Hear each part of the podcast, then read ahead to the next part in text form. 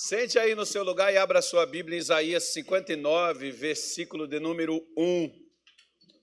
Por favor. Isaías.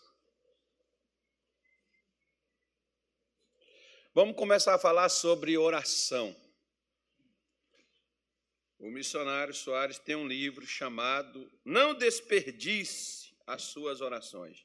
Esse é o nome do livro, mas colocaram lá um nome errado lá. Não desperdice. Oração não pode ser dispensada igual dinheiro, né, gente? Quem desperdiça dinheiro aí? Se desperdiça o dinheiro, vai fazer falta. Depois você vai falar assim: Poxa vida, para que eu fui gastar? Hoje eu estou precisando, não tem mais. Dinheiro, não brinca com ele, não, porque ele tem sentimento. Se você não cuidar bem dele, ele vai embora de sua vida. Então. Trata ele bem, senão ele te larga. Respeita o dinheiro. Podemos ler? Podemos? Diz assim: Eis que a mão do Senhor não está encolhida, para que não possa salvar, nem o seu ouvido agravado, para não poder ouvir. Versículo 2 mas as vossas iniquidades fazem divisão entre vós e o vosso Deus, e os vossos pecados encobre o seu rosto de vós, para que não vos ouça. Onde é que está o problema aqui? Se Deus, a sua mão está estendida, né? a sua mão, esse som, esse som é história, né? Tem dia que ele funciona só aqui, agora eu estou vendo que ele está funcionando para vocês. O importante é que vocês ouçam. Né? Se você estiver me ouvindo, tá bom. Estão ouvindo direitinho aí? Porque aqui não estou ouvindo, não tem nada aqui. Não sei o que, que acontece. Ele mexe sozinho, não é o pessoal que mexe, não. Se tem que avisar alguém, né? Que se vier um outro pastor para cá e brigar com os irmãos, eu e os irmãos são inocentes. É o, é, o, é o problema de junta mesmo que é necessário ser feito juntar, jogar fora e comprar um novo. Mas um novo, uma coisa, uma peça nova do que está ali, para a gente consertar é 18 mil, uma nova é 27. Então é melhor uma, uma nova. Né? Comprar uma nova e, e enfim, mas deixa para lá. Vida que segue. Vamos embora então. Então o problema, as, as mãos do Senhor não está encolhida para não salvar, nem seus ouvidos agravados para não poder ouvir, surdo. Deus não está surdo. Deus está ouvindo normalmente. Às vezes, a sensação que nós temos, principalmente quando nós oramos por um longo período de oração acerca de uma mesma situação, é que Deus não está ouvindo a gente, né? É, é o que, não, é o que, não é o que a pessoa sente? Eu não, eu não passo por isso, que eu não sou como os demais. Eu jejuo, eu dou o dízimo, né, irmão? Eu, eu sou uma pessoa diferente. Mas é os outros assim que tem problema com essas coisas aí. Acho que você também não tem problema com isso, não, tem? Não, claro que você não tem. Mas aquelas pessoas que dizem assim, pastor, eu tenho orado, mas poxa, parece que Deus não ouve. Irmão, Deus ouve toda oração que é feita aqui na terra, Deus ouve. Aí você pergunta, por que ele não responde? Se ele ouve, por que, que ele não responde? Aliás, o próprio silêncio é uma resposta, né?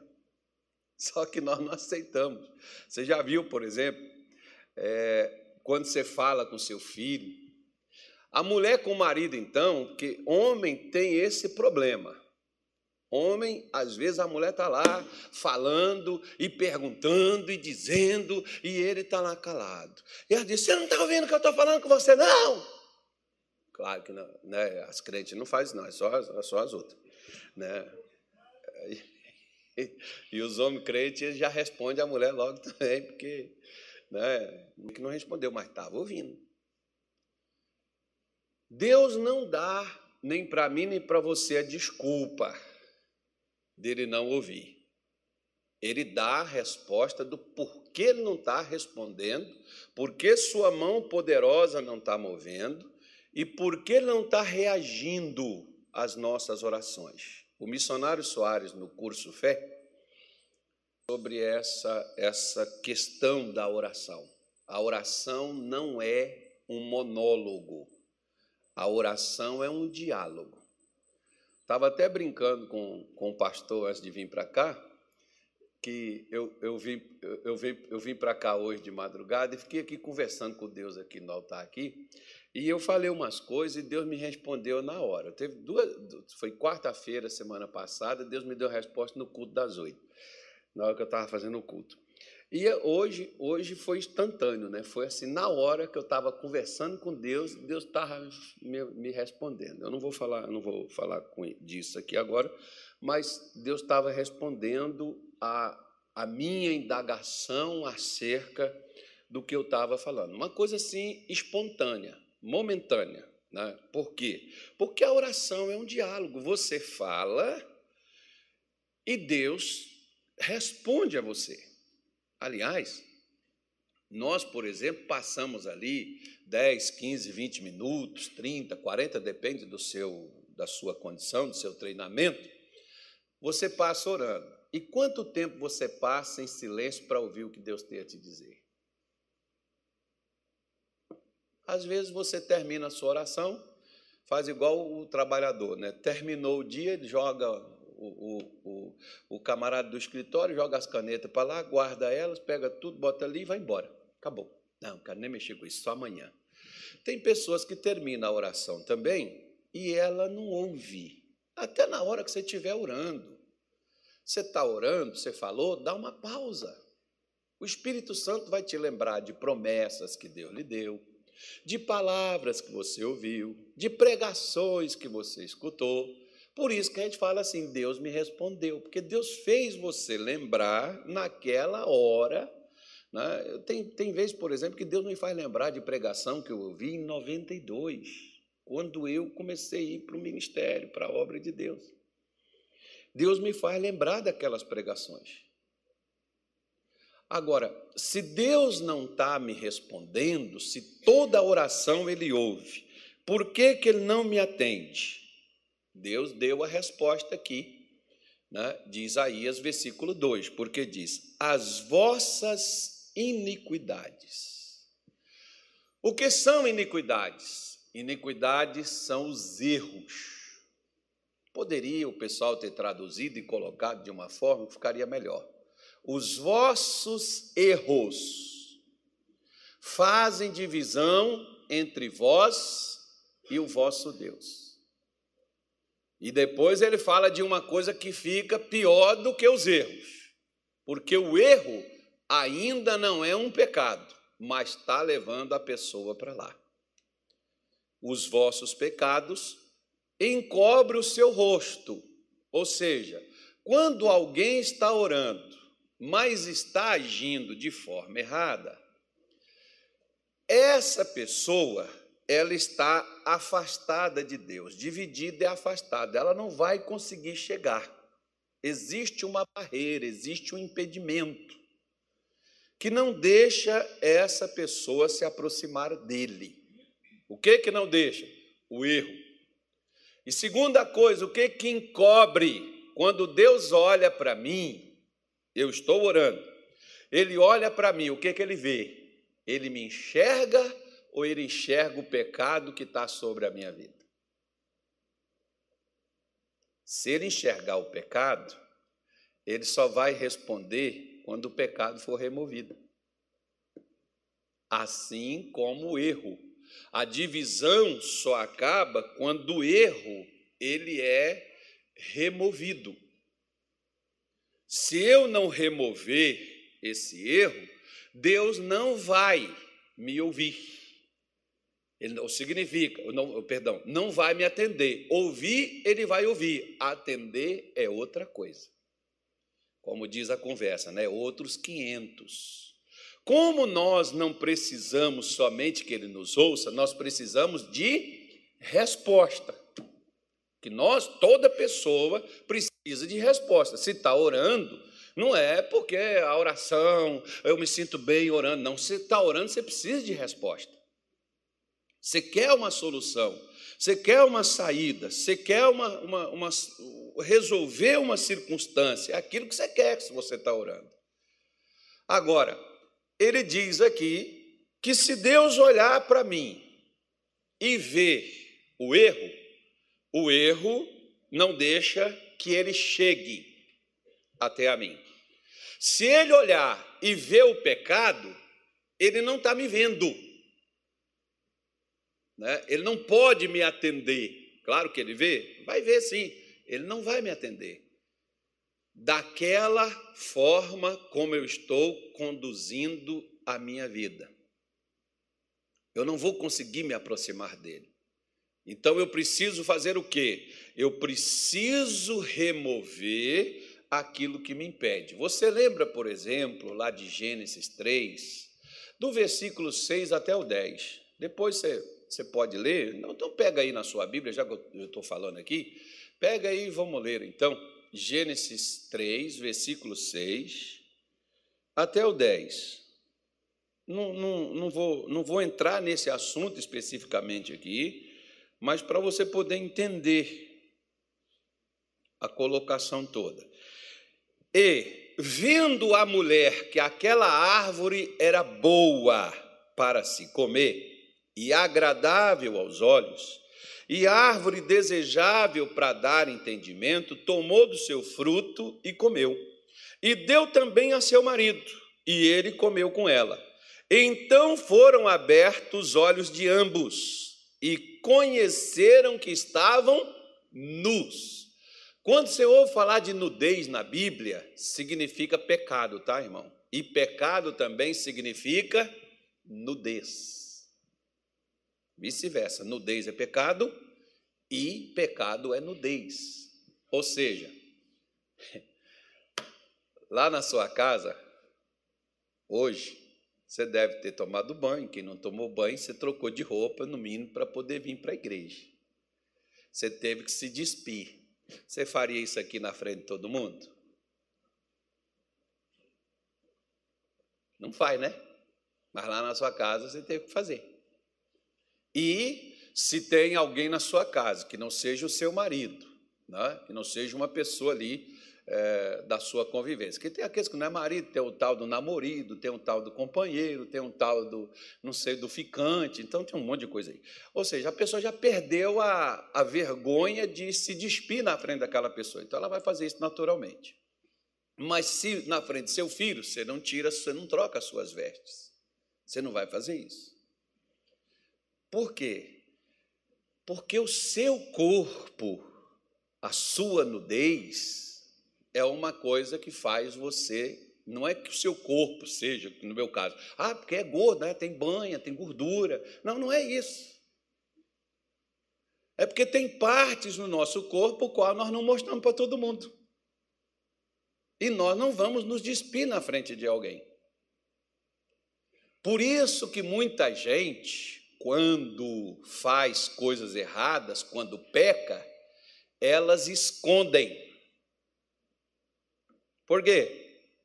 Não é que a pessoa seja má, é porque ela tem vergonha de admitir a burrice que ela fez. Por isso que tem gente que jura de pé junto. Às vezes tem pessoas que elas vêm conversar comigo e eu sou obrigado a dizer para a pessoa: te ajudarei com uma condição. Me diz toda a verdade, não importa o que ela seja vomita tudo. Por quê? Porque Deus não trabalha com a coisa oculta. Se você esconde algo, você pode ver, por exemplo, que é uma coisa interessante, né, irmão? Crente vem para a igreja, faz uma selfie, tira uma foto, faz um videozinho. Na igreja, buscando ao Senhor. No monte, buscando a Deus. Subimos aqui, os crentes é assim. Você já viu o pessoal daquele outro lado que pega uns tambor, negócio, eles vão para um lugar escondido, eles mostram? Porque a força deles é estar tá no oculto. Tudo que está escondido tem demônio atrás. É, os crentes mostram tudo que está fazendo. E o, o, pessoal lá do oculto, não. O oculto é tudo escondido. Porque quanto mais estiver escondido, mais força vai ter. Por que que Satanás quer que eu e você a gente se esconda do que nós fazemos de errado? Porque ele terá força e controle sobre a nossa vida. Se assim nós agirmos. Por isso a Bíblia diz que ambos estavam nus. E quando eles descobriram que estavam nus, o que, que eles tiveram? Vergonha. Aí o que, que eles fizeram para poder tampar a vergonha? Tá aí, ó. Cozeram folhas de figueira. Por isso, irmão, fizeram para si aventais, né? Cobertura. Então o pessoal fala aí que foi a maçã. Se foi negócio de fruta, tá na cara que foi um figo, né? Agora eu, eu, eu não. Pelo amor de Deus, os infernautas, misericórdia. Vamos dizer assim: pastor da Igreja da Graça diz que foi um figo, fruto proibido. Primeiro, que isso não está falando de um fruto material, que está falando de uma desobediência, usando uma figura de linguagem para a gente compreender uma coisa. Agora, dá uma suposição. Se o cara comeu o fruto e descobriu que estava nu, pega a folha que cobre que resolveu o problema. Ele pegou do mesmo fruto que ele comeu, né? Então faz sentido. Você não raciocinando comigo por esse lado não faz sentido? Né? Então ele pegou as folhas da figueira e fez vestes para cobrir, principalmente, daquilo do qual eles se envergonhavam. Que na verdade não era um problema físico, mas um problema espiritual. E aí o que, que aconteceu? Versículo 9 diz assim: E ouviram a voz do Senhor Deus que passeava no jardim pela viração do dia. E escondeu-se Adão e sua mulher da presença do Senhor entre as árvores do jardim. Versículo 9. E chamou o Senhor Deus a Adão e disse-lhe: Onde Deus. O que, que Deus disse? Onde estás? Deixa eu te falar uma coisa, que eu disse que eu não ia falar nesse assunto, mas deixa eu te falar uma coisa aqui. Quando Deus te fizer uma pergunta, Ele está te dizendo uma coisa: o erro está em você. Todas as vezes que Deus te fizer uma pergunta, Ele está te dizendo: o erro está em você. Eu estou te perguntando que é para você poder verificar onde é que está o problema. O problema está em você, não está comigo. Problema está com você. Se fosse eu, resolveria. Mas é para você poder é, verificar e ver, né? E resolver o seu problema. Aí o versículo 10, qual foi a resposta de Adão? E ele disse: Ouvi a tua voz soar no jardim. E o que aconteceu? Temi porque estava nu. E o que, que ele fez com a nudez? Escondi-me. Primeiro, deixa eu te fazer uma pergunta. Todo mundo aqui sabe o que é uma peneira? Você consegue esconder do sol atrás de uma peneira? Minha mãe dizia assim: não tape o sol com a peneira, você não vai conseguir. O sol vai vazar pelos buraquinhos dela. Ainda que ela seja fininha. Tem uma peneira que é para feijão, tem uma outra peneira que é para arroz. Tem outra que é para farinha. Você faria aquela farinha fina? Antigamente não tinha esses moinhos modernos como hoje, que você faz a farinha do tamanho que você quiser. Mas tudo era peneirado. Então você, você tinha que fazer os grãos do tamanho que você quisesse, você usava as peneiras para poder peneirar aqui dali. Então, você vai esconder de algo que não há como, principalmente em se tratando de um assunto onde Deus está nele. Você pode esconder coisas da sua esposa, do seu marido, dos seus filhos, do seu patrão, do seu pastor. Você pode esconder do seu melhor amigo. Que às vezes tem pessoas que elas dizem assim. Eu já vi muitos pais dizer assim: Pastor, ponho minha mão no fogo. Aí eu, eu fico pensando comigo: não põe não, que queima. Que inclusive já conversei com o filho, filho, filho às vezes o filho, para elas, elas não vão te ajudar, vão te julgar. Elas vão te julgar e espalhar tudo para aconselhar a pessoa. Peça para ela para a vida dela, principalmente se a pessoa te falou no privado, não falou no particular, é porque ela não é para falar para os outros, que se fosse para falar para o outro, ela chegava aqui na igreja, quando o pastor falasse assim, quem tem um testemunho? Não, eu quero contar para todo mundo. Ela falaria na frente de todo mundo. Só que tem pessoas que eles não conseguem né, ficar com a boca calada quando alguém conta para eles, principalmente um erro, uma falha, uma transgressão. É por isso que para você às vezes ser aceito, a pessoa prefere o quê? Esconder.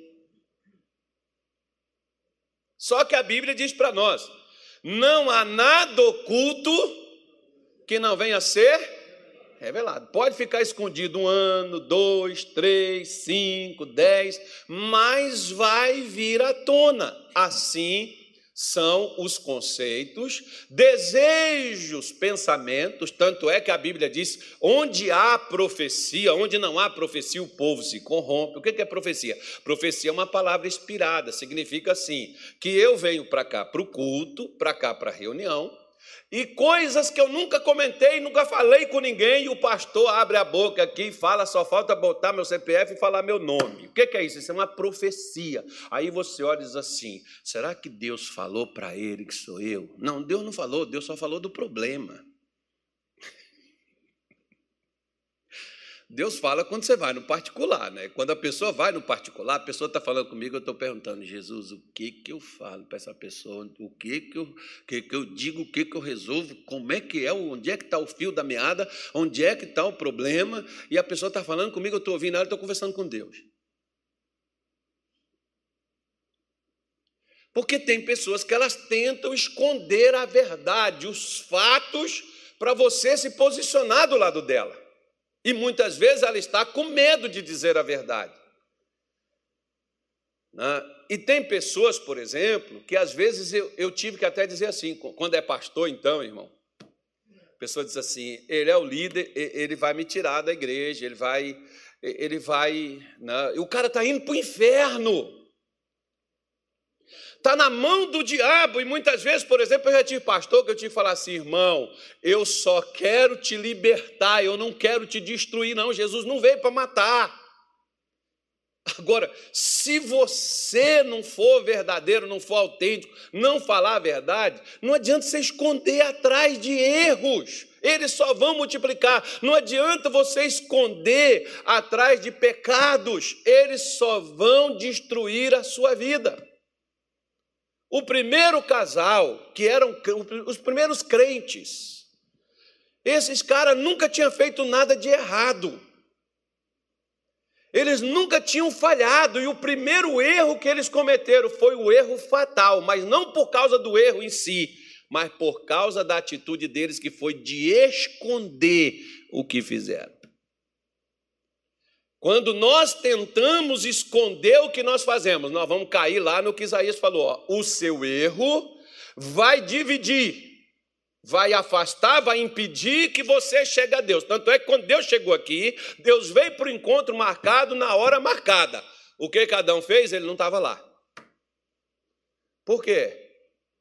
Porque ele estava afastado de Deus, dividido, havia uma barreira. Qual era a barreira? A barreira era a culpa, a barreira era o medo era aqui o impedimento. Como às vezes, aqui não foi adultério, não foi prostituição, não foi roubo, né? aqui não foi é, é, aquelas coisas que nós achamos os tal chamado pecados capitais, não foi nenhuma daquelas coisas cabeludas. Qual foi? Foi esconder o que fez. Há uma história que eu não sei ela completa, mas eu ouvi uns pedaços dela, que teve uma época naquela aquele tempo medieval, né, em que as, as pessoas praticavam crimes, elas eram julgadas e eram punidas. E a punição era a morte, enforcamento, né, fuzilamento, essas coisas assim, como até hoje em alguns países ainda tem a chamada pena de morte. E teve um camarada que ele cometeu um crime, aí prenderam ele né? E aí foi o pessoal, que era uma pessoa, diz que era uma pessoa muito boa, uma pessoa que nunca tinha cometido nada, mas cometeu aquele crime naquela situação. E diz que o governador, então, apelaram para o governador o perdão, e o governador, então, pegou uma Bíblia, vestiu de padre, né? e foi lá na penitenciária fazer uma visita para o cidadão. E o camarada expulsou ele, mandou ele sumir, mas dentro da Bíblia que o, o, o, o suposto padre levava, estava o induto do miserável. Mas quando ele viu que era padre, ele não quis nem ouvir, né, irmão? Não quis nem, se fosse pastor, qualquer outra coisa, não escutaria também. E ele foi e falou assim: Eu não disse para vocês que ele não merece perdão porque ele é uma pessoa que não presta. O pessoal foi, chegou para ele e falou: Você é muito burro, cara. Olha, isso aí não é um padre, não é um pastor, é, é, o, é, o, é o governador, e dentro da Bíblia que ele trazia na mão estava sua soltura, seu perdão. Aí no outro dia, na hora de enforcar o camarada, tem aquelas palavras, considerações finais, né? Sabe o que ele disse? Ele disse assim: Eu não estou sendo punido pelo que eu fiz, eu estou sendo punido pelo que eu rejeitei. O perdão foi me dado, mas eu não quis o perdão. Eu preferi continuar no erro. A mesma coisa acontece comigo e contigo. Quando nós, muitas vezes, com coisas simples. Então, eu quero te mostrar uma série de coisas que impede a nossa oração de ser atendida. Não vou mexer em adultério, prostituição, nada disso. Vou te mostrar coisas comuns que tem um monte de gente aqui que está com isso na vida. Deus não me mostrou quem é, só falou para me tocar nesse assunto. tá bom? P posso falar? Vocês me autorizaram, hein? Depois não reclama. Não fica depois com essa cara de maracujá de gaveta, não. Bota um sorriso no rosto, finge que não é contigo e continue olhando para frente, que ninguém vai saber que é com você que Deus está falando. Amém? Maldade, né, irmão? A gente vem, levanta cedo para vir para um culto, para passar uma coisa dessa. Vamos lá. Vamos lá então em é, Lucas 17. Evangelho de São Lucas, capítulo 17. maldade, maldade. Posso ler? Lucas 17, versículo de número 5. O que está escrito aí?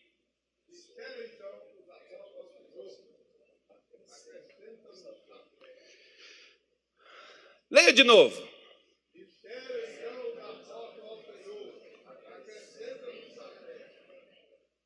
Estavam pedindo para Jesus fazer o que aqui com eles?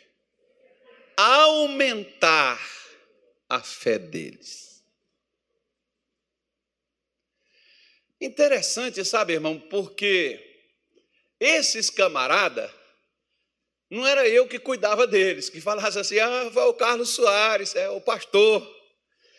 Não, era Jesus, o melhor professor, o melhor pastor, o melhor mestre era Jesus.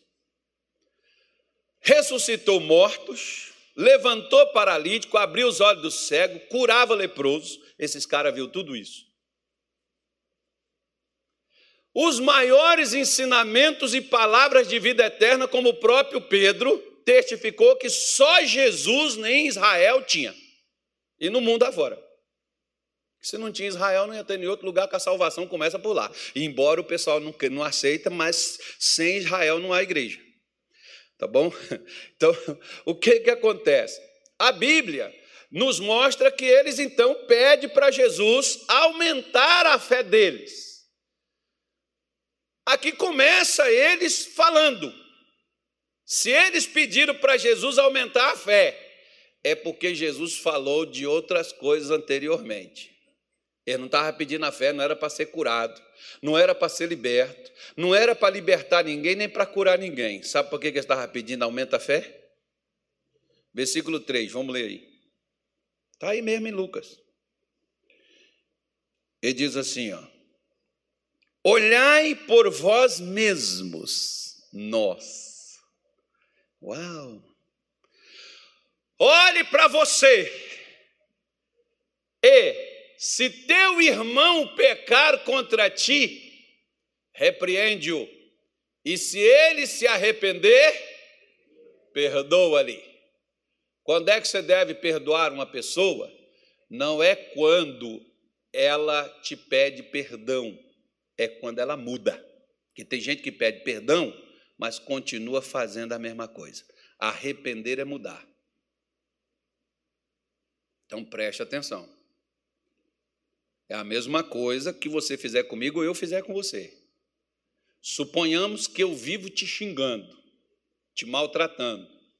Mas aí eu chego para você, poxa, irmão, tal, eu falei tanta coisa contigo, me perdoa. Aí amanhã eu continuo te xingando de novo. O perdão, ele só é concedido quando se para de fazê-lo. Viu? Marido que trai a esposa pede perdão para ela, mas continua traindo ela depois. Ou qualquer outra coisa. Da mesma forma, Jesus está aqui falando sobre uma coisa do dia a dia.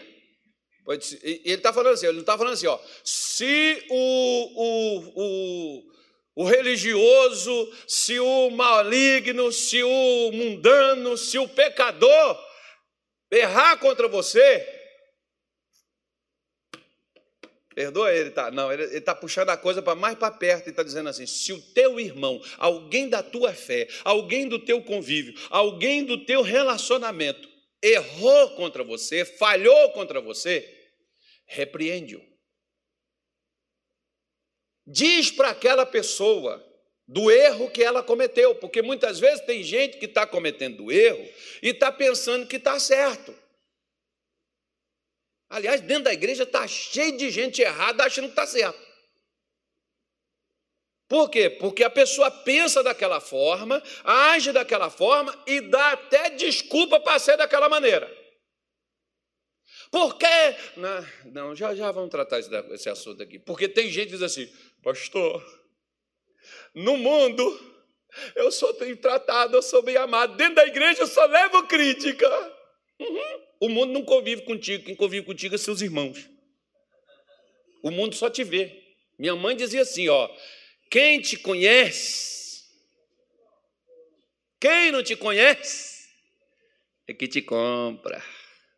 Eu sei, eu sou sua mãe. E mãe é uma coisa fantástica, irmão. Um dia minha mãe estava descascando meu irmão e eu cheguei, é verdade, é isso mesmo, você é um sem vergonha, você é um pilantra, um vagabundo. Entrei no que a minha mãe estava ali. E ela falou, e você cala a boca. Eu falei, uai, mas eu estou ajudando ela. Eu fui entender por que, que eu tinha que calar a boca. Ou seja, ela pode falar, outro não fala do filho dela. O filho dela pode descascar ele, porque daqui a pouco ela vem, vem cá, meu filhinho querido, tem uma sopinha, fiz um negocinho para você, você quer uma feijoada, o que você quer hoje? Mãe é uma coisa, é uma coisa do outro mundo, irmão. Né? Mãe é mãe.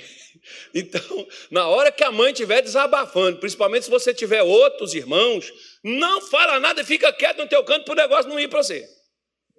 Não vai. Ela vai virar os canhões para você e vai mandar tu ficar quieto no teu canto. Né? É a mesma coisa que nós deveríamos fazer quando um irmão viesse falar mal do outro para nós. Nós deveríamos botar os panos quentes, jogar água fria e dizer, irmão, larga isso para lá, para com essa coisa, nós somos o povo de Deus, para com esse negócio ficar criando picuinha dentro da casa de Deus, dentro da igreja, nós somos de Jesus, Deus nos trouxe a gente para cá para a gente ficar aqui vendo quem está certo, todos nós erramos, irmão. Quando os religiosos chegaram lá e botaram a mulher em adultério, lá de João 8, botaram ela diante de Jesus e disse assim: Moisés mandou apedrejar, o senhor manda falar. Acho que Deus cuida dos outros, cuida da sua. Só que a gente, nós não queremos. Não. É? Ah, porque ah, aqui, né, dentro da igreja, as pessoas não me respeitam, porque. E será que você se dá o respeito também dentro da igreja? Meu pai dizia assim, Carlos, aonde termina o seu direito, começa o direito de outro, não ultrapassa o seu direito. Você vai criar problema com outro. Meu pai dizia isso, meu pai não era crente quando ele me falava essas coisas. Você precisa entender que aonde termina, até onde você pode ir, Ele usava outros, outros, outros provérbios, que não era de Salomão, não. Meu pai não era Salomão, mas falava os provérbios, que ele dizia assim: meu filho, coloca a sua mão só onde você alcança. Quando você não alcançar, arranje uma cadeira. Lá em Minas Gerais tem uma coisa chamada tamborete. Você sabe o que é? É um banquinho. Né? Você pega uma escada para você poder alcançar, mas você vai ter que fazer alguma coisa para você tentar alcançar ali, além do que a sua mão alcança na sua própria altura. Né? Só que, o que, que acontece conosco? Jesus está dizendo: ó, se o teu irmão pecar contra ti, ele cometeu um erro, você se sentiu machucado, magoado, vai lá com teu irmão, não vai lá reclamar com o outro, vai lá com teu irmão. Eu fico falando, por exemplo, que tem pessoas que elas ficam chateadas com o pastor, ao invés de ir lá com o pastor, conversar com o pastor, elas vão conversar com os outros e mandar a língua no pastor dentro da igreja e colocar toda a igreja contra o pastor e o pastor contra a igreja, porque o mesmo que leva para a igreja é o mesmo que vem trazer para o pastor aquela bandalheira. Aí nós ficamos dentro da igreja cuidando do quê? Você já viu que hoje os crentes não estão evangelizando mais lá fora, porque nós temos que cuidar só do que está dentro para poder tentar consertar a, a, a trambelhada toda que está dentro da igreja. A gente não tem condição de ir lá para fora eh, buscar o que está lá fora, porque o que está dentro da igreja está tudo lascado. Por causa dessas coisas.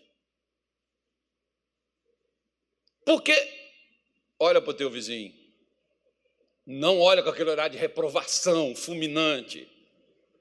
Ainda mais se hoje ele já fez uma besteira contigo. Você chegou ali e o irmão do estacionamento não deu bom dia. Pastor, só tem que pôr gente educada aqui. Ô irmão, você não sabe o que às vezes esses irmãos fazem para poder estar ali fora, no sol. Aí tinha que ter, retirar o. Às vezes eu fico olhando assim. Né? Tem, um, tem um pessoal aqui que é. Né, um pessoal culto, né? gente assim, tem uma profissão, uma função, tem um escritório, um consultório, e de vez em quando está sentado ali limpando o banheiro para você, você chegar lá e ainda brigar com o irmão daquele. Uma irmã. Esse menino aqui, o assistente de cirurgia, abre cabeça, tripa, barriga, ajuda médico, aquelas coisas tudo de cirurgia. Aí o menino de vez em quando está lá limpando banheiro, você chega lá, vai brigar com o irmão, ele já é estouradinho, desgraçado. Você, eu estou aqui.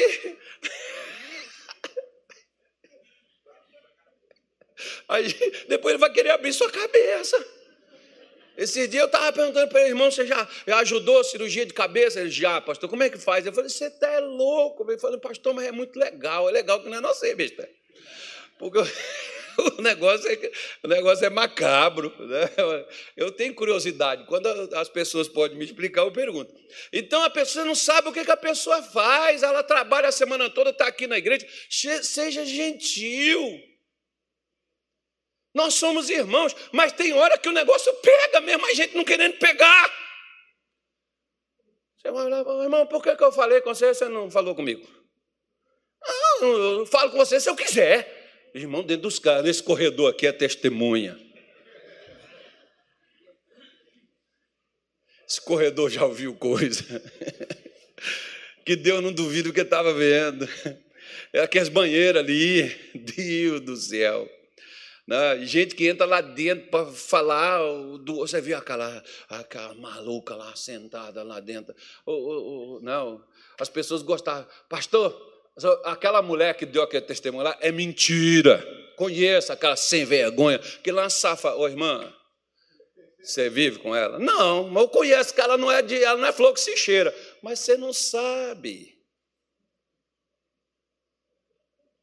Mas como nós queremos, porque quem fica contra os outros fica achando que é melhor do que o outro.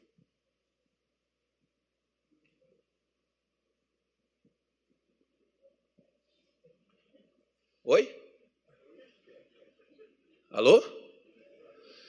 Finge que não é contigo e continua olhando para mim. Quem tem algo contra os outros é porque acha que o erro só está no outro. Se você já tem algo contra alguém, já tem um problema em você.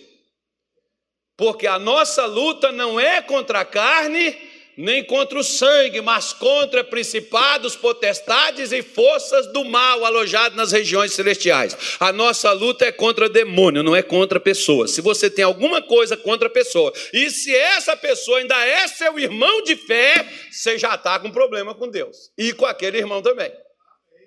É melhor tu melhorar essa coisa. Por quê? Porque o versículo seguinte fica pior. Versículo 4 diz assim, ó. E se pecar contra ti sete vezes no dia, e sete vezes no dia vier ter contigo, dizendo: Arrependo-me. O que Jesus mandou fazer? Perdoa-lhe. Por que, que os discípulos falaram assim? Senhor, aumenta a nossa fé, porque eles tinham fé para expulsar demônio. Aqui tem gente. Você tem fé para orar para gente doente. Você tem fé para pregar para o viciado. Falar de Jesus liberta, Jesus cura. Mas na hora de perdoar alguém que ficou contra você, dentro da igreja, então, você olha e você diz assim, igual né, um dia uns irmãos, claro que não foi aqui, que aqui não tem isso, mas foi lá em Belém. A irmã virou né, tá casada, os dois da igreja, eles resolveram divorciar, divorciar e, e, ela, e ela falou: Eu não vou sair da igreja, porque na hora de partir, queriam partir até a igreja, irmão. Partiu os garfos, as facas, partiu os cachorros, partiu o dinheiro, partiu o carro, a casa. E aí, ó, eu não vou sair da igreja. Se caso outra igreja para você. E o cara disse: Eu também não vou sair da igreja. Você que caça outra igreja para você que eu não vou sair, não, porque lá a igreja, inclusive foi eu que te levei para lá. Fica a coisa de quem chegou primeiro, né, irmão? Gente, os crentes é fantástico. Os crentes são maravilhosos demais. Tem hora que eu me divido com os crentes.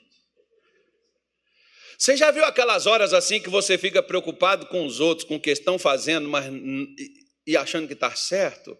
E você tá, tem que se preocupar por eles, porque esses que estão fazendo não estão preocupados. É a maior parte da minha vida. É olhando e vendo isso. E aí eles resolveram. Então vamos lá no pastor para o pastor decidir essa parada. Eu falei, tá bom, irmão. É o seguinte. Deixa eu fazer uma pergunta para vocês dois antes da gente começar a partilha. Irmão, você espera estar no céu? Ele falou, sim, senhor. E eu falei, e a senhora? Sim, senhor. Será que Jesus vai partir o céu para vocês e vai dizer assim: ó, vocês passam, você fica para lá e você fica para cá? Falou?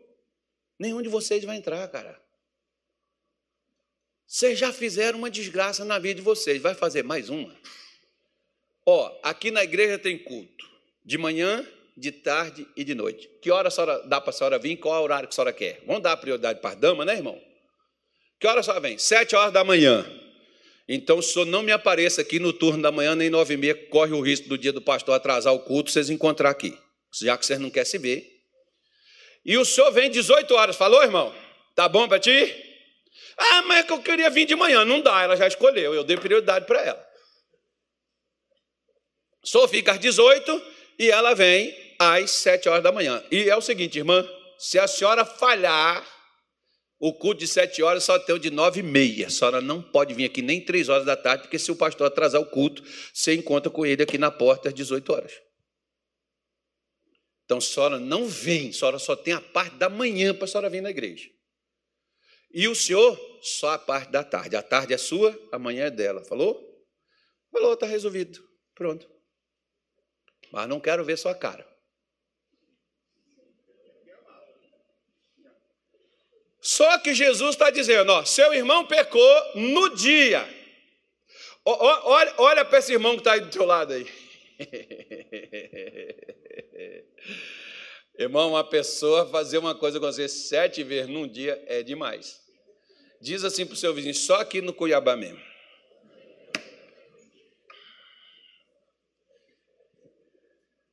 Quando eu saí com esse cara aqui, eu tive que perdoar ele mais do que sete vezes. Senão eu ia ter uma coisa contra ele. né? É brincadeira, tá, irmão? Eu não sou implicante assim, não. E nem tem, nem tem gente também que se implica assim também comigo, não. Pelo menos que eu saiba. Mas às vezes as pessoas escondem sentimento, né? Quando a gente sai da igreja é que você fica sabendo quem é crente, porque quem é crente mete, né? Quem é crente diz assim: "Poxa, pastor Carlos ajudou tanta gente. Poxa, não vamos sentir falta, mas que Deus abençoe, né? Eu sei que vai para ajudar outras pessoas. Agora quem não é crente, ah, graças a Deus que aquela praga foi embora. Esse aqui é bom. É claro, ele acabou de chegar, daqui a pouco ele não presta que nem eu. Tudo novo, irmão. Você não vê criança, você dá um brinquedo novo para ela, e quem é que aguenta o, o, a, a, criança? Não é o brinquedo novo, é o brinquedo antigo que ela não conseguiu quebrar. Portanto, vê se você contenta com o que você tem. Que é quem te aguenta, quem já está há quatro anos, cinco anos. Olha assim para o seu vizinho e pergunta assim: Eu sou difícil assim? Está vendo como o pastor já tem uma coisa contra mim? Olha a acusação aí, ó, tá vendo? É assim que a gente resolve, irmão. É, é falando do assunto. né? E ele disse: sete vezes o teu irmão pecar, teu irmão errou com você, mas ele vem e diz assim: Poxa, Natálio, pô, irmão, olha, poxa vida, pisei na bola. Pô, cara, de novo? Você, quando é que você vai tomar vergonha nessa cara, rapaz? Não é assim, os crentes pagam a moral primeiro para depois. E olhe lá se perdoa mesmo, né, irmão? Tem uns que já dizem assim: ó, dessa vez passa, mas ó, na próxima. Você vê se você toma vergonha nessa cara. Demoniado. Diabo está na tua vida, rapaz. É, os crentes pagam um sermão, irmão. Aí você você entenda da seguinte forma: é por esse lado que eu olho. Quando uma pessoa vem me pedir perdão, eu olho para mim. Porque quando eu errei com alguém, mesmo sem querer, a gente erra. Depois a gente descobre a besteira que a gente fez. E eu fui com aquela pessoa e ela me perdoou. Como você se sente bem com perdão? De um erro que você cometeu com alguém e a pessoa lhe dá. É o mesmo que a outra pessoa vai sentir. Ah, mas pastor, mas eu vou ficar perdoando até quando? Ô irmão, se você sete vezes no dia você conseguiu perdoar sete erros sucessivos, e Jesus não falou assim, ó, não interessa se ele, se, se você não vai julgar se ele arrependeu ou se não arrependeu. Se ele disser que ele está arrependido e te pede o perdão, perdoa-lhe. Aí os discípulos chegaram, foram unânimes e disseram: então aumenta a nossa fé, porque ó, para expulsar capeta, para evangelizar, pregar o evangelho, nós estamos prontos. Eu tenho fé. Eu tenho fé para orar para defunto ressuscitar, mas esse negócio de perdoar os caras que sacaneiam a gente, os caras, o irmão que, que ferra a gente e depois tem que perdoar ele. Senhor, só acrescentando fé, porque eu não tenho fé para fazer isso. Não. Eu vou falar aquele assim, ó, porta da rua, serventia da casa, some daqui, seu desgraçado. Sai daqui da minha vida, não quero te ver nunca mais.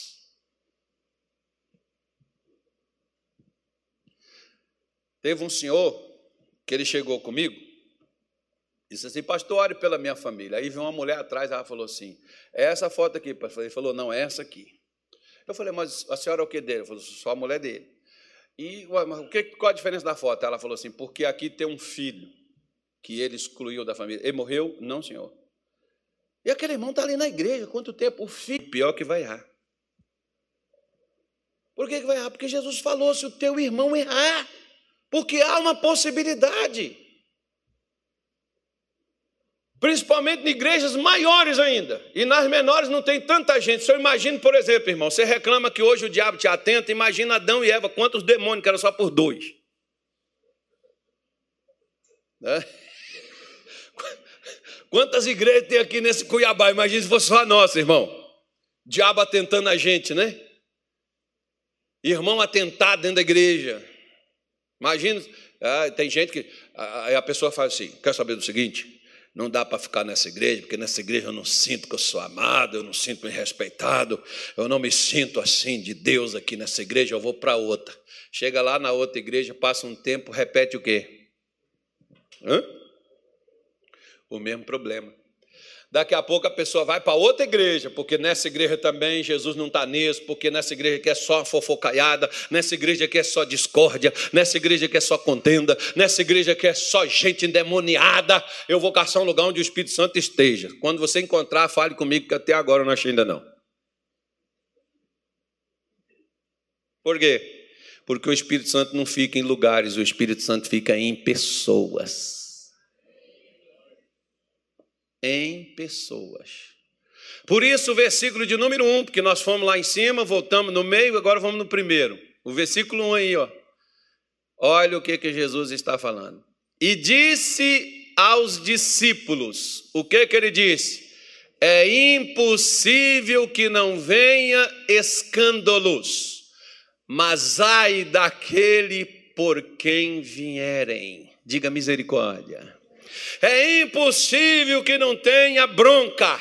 Olha o que, é que Jesus está falando, irmão. Por isso que eu te disse: é impossível você estar no meio de uma comunidade, seja ela católica, espírita, evangélica, seja o que for, é impossível que ali não tenha atrito e não tenha problema. É bom, é o que Jesus está dizendo. É impossível. Então Jesus está falando assim: vai ter. Por quê?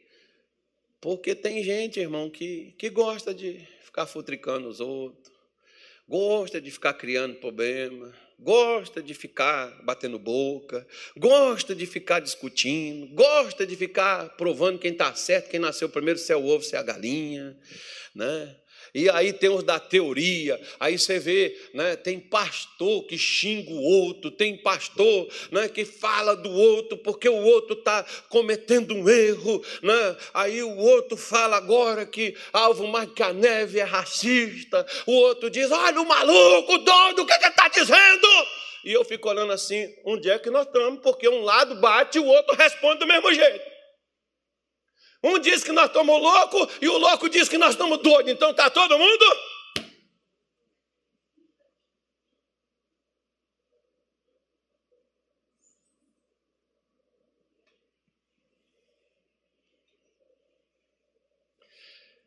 Uau! Só viu o que, que o fulano só viu? Viu? Endemoniado. Olha como esse cara desviado desviou. Eu sabia, eu sabia que tinha uma coisa escondida. Jesus está mostrando, vindo tudo da tona, a malandragem, a safadeza, a falsidade dessa igreja. Olha, esse cara que fez isso, esse cara que fez. Irmão, irmão, o irmão.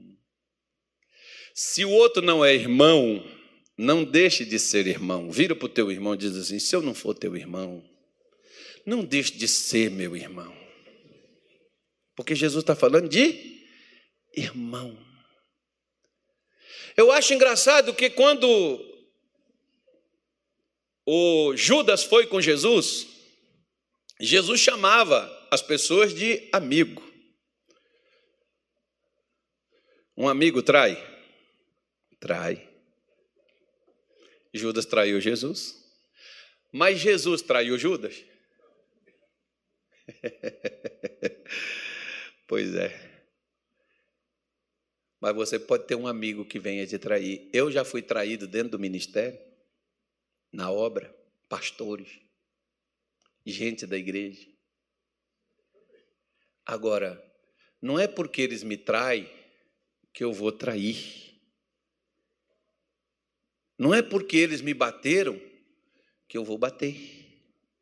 Inclusive, teve um pastor uma vez que ele fez uma coisa comigo que na época quase que eu fui expulso da obra. e passou uns sete anos, esse pastor foi transferido para a minha região. Eu agora sou o líder dele. Ele chegou lá, irmão. Pastor, preciso conversar com o senhor. achei que era uma coisa importante. Falei, fala, irmão. Ah, porque o senhor sabe, me transferir para cá. Eu sou, olha, pastor, daquela vez não tinha nada a ver. Teve sim, irmão. Esconda não. Você teve sim. A, a, a giripoca pior. Teve. Mas eu quero te dizer uma coisa.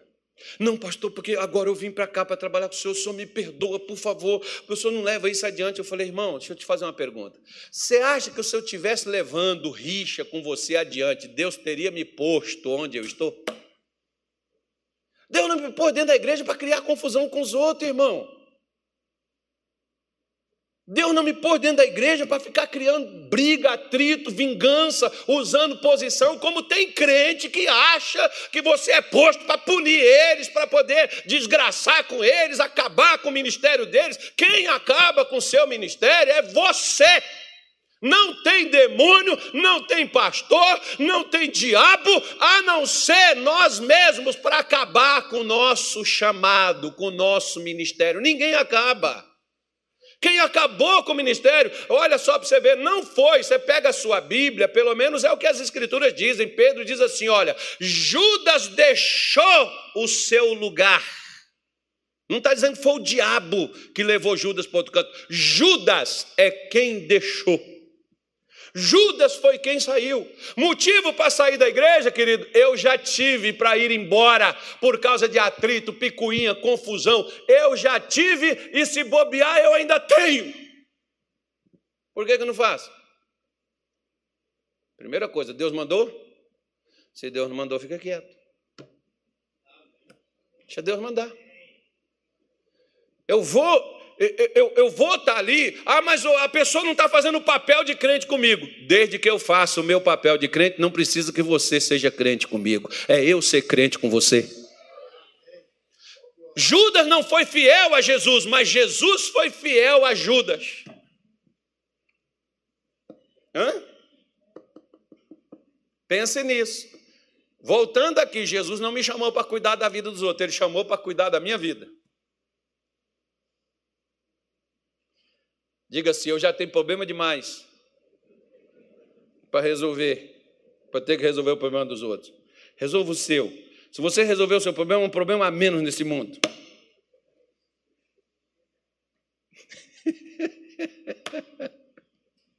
e quando você não cria problema para você, você também não vai criar problema para os outros, porque para os outros você vai passar a ser solução as pessoas vão olhar para você e falar assim, gente, eu, eu, eu fico olhando para minha mãe, eu fico olhando assim para o meu pastor, cara, o que ele passa, o que ele aguenta. Né? Tem gente que me pergunta assim, como é que só aguenta isso? Eu não, não, não vejo, não faço força nenhuma. Por quê? Porque se você olhar para trás e ver o que, que Jesus aguentou, irmão, para mim está hoje onde eu estou.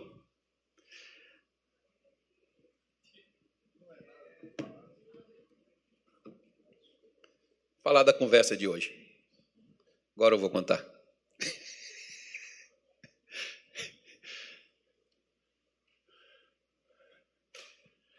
A minha reclamação, Senhor, porque nós esforçamos, não esforça o marido para cuidar da esposa, dos filhos, o filho não reconhece, a mulher às vezes não reconhece, xinga o marido de vagabundo, de safado, de tanta coisa, enquanto é o cara que levanta cedo, não dorme, levanta de madrugada para ir trabalhar, vai ralar, vai dirigir carro na. Como é que chama aquele lugar lá? Vamos fazer uma propaganda para isso?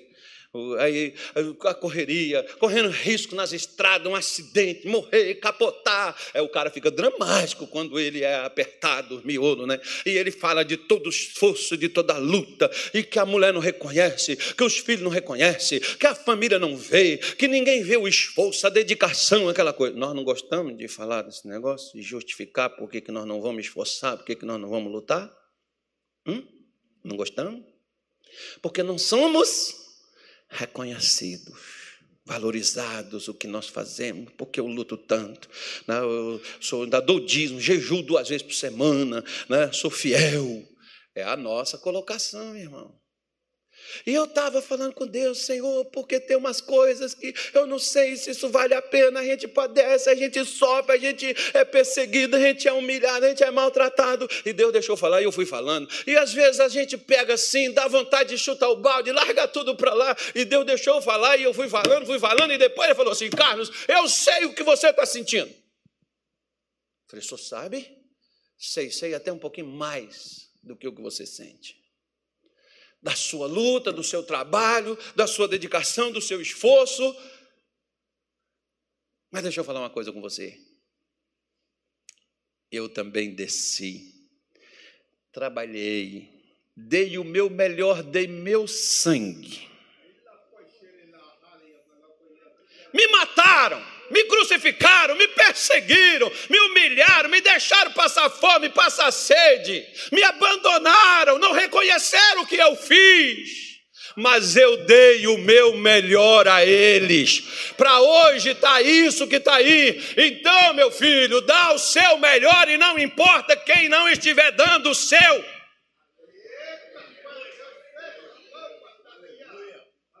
Tá bom, irmão? Dá o seu melhor. Não vou falar mais nada com você, não. Vamos ficar em pé. Ele deu o melhor dele, o melhor dele foi sua vida, seu sangue. Dá a sua vida. Ninguém tem maior amor do que este, do que dar alguém a vida pelos seus amigos. Deixa eu falar uma coisa com você.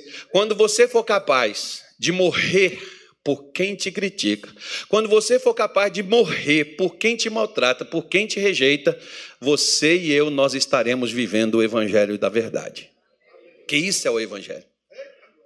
A gente ter coragem de dar à pessoa o que ela não dá a nós e sem cobrar ela.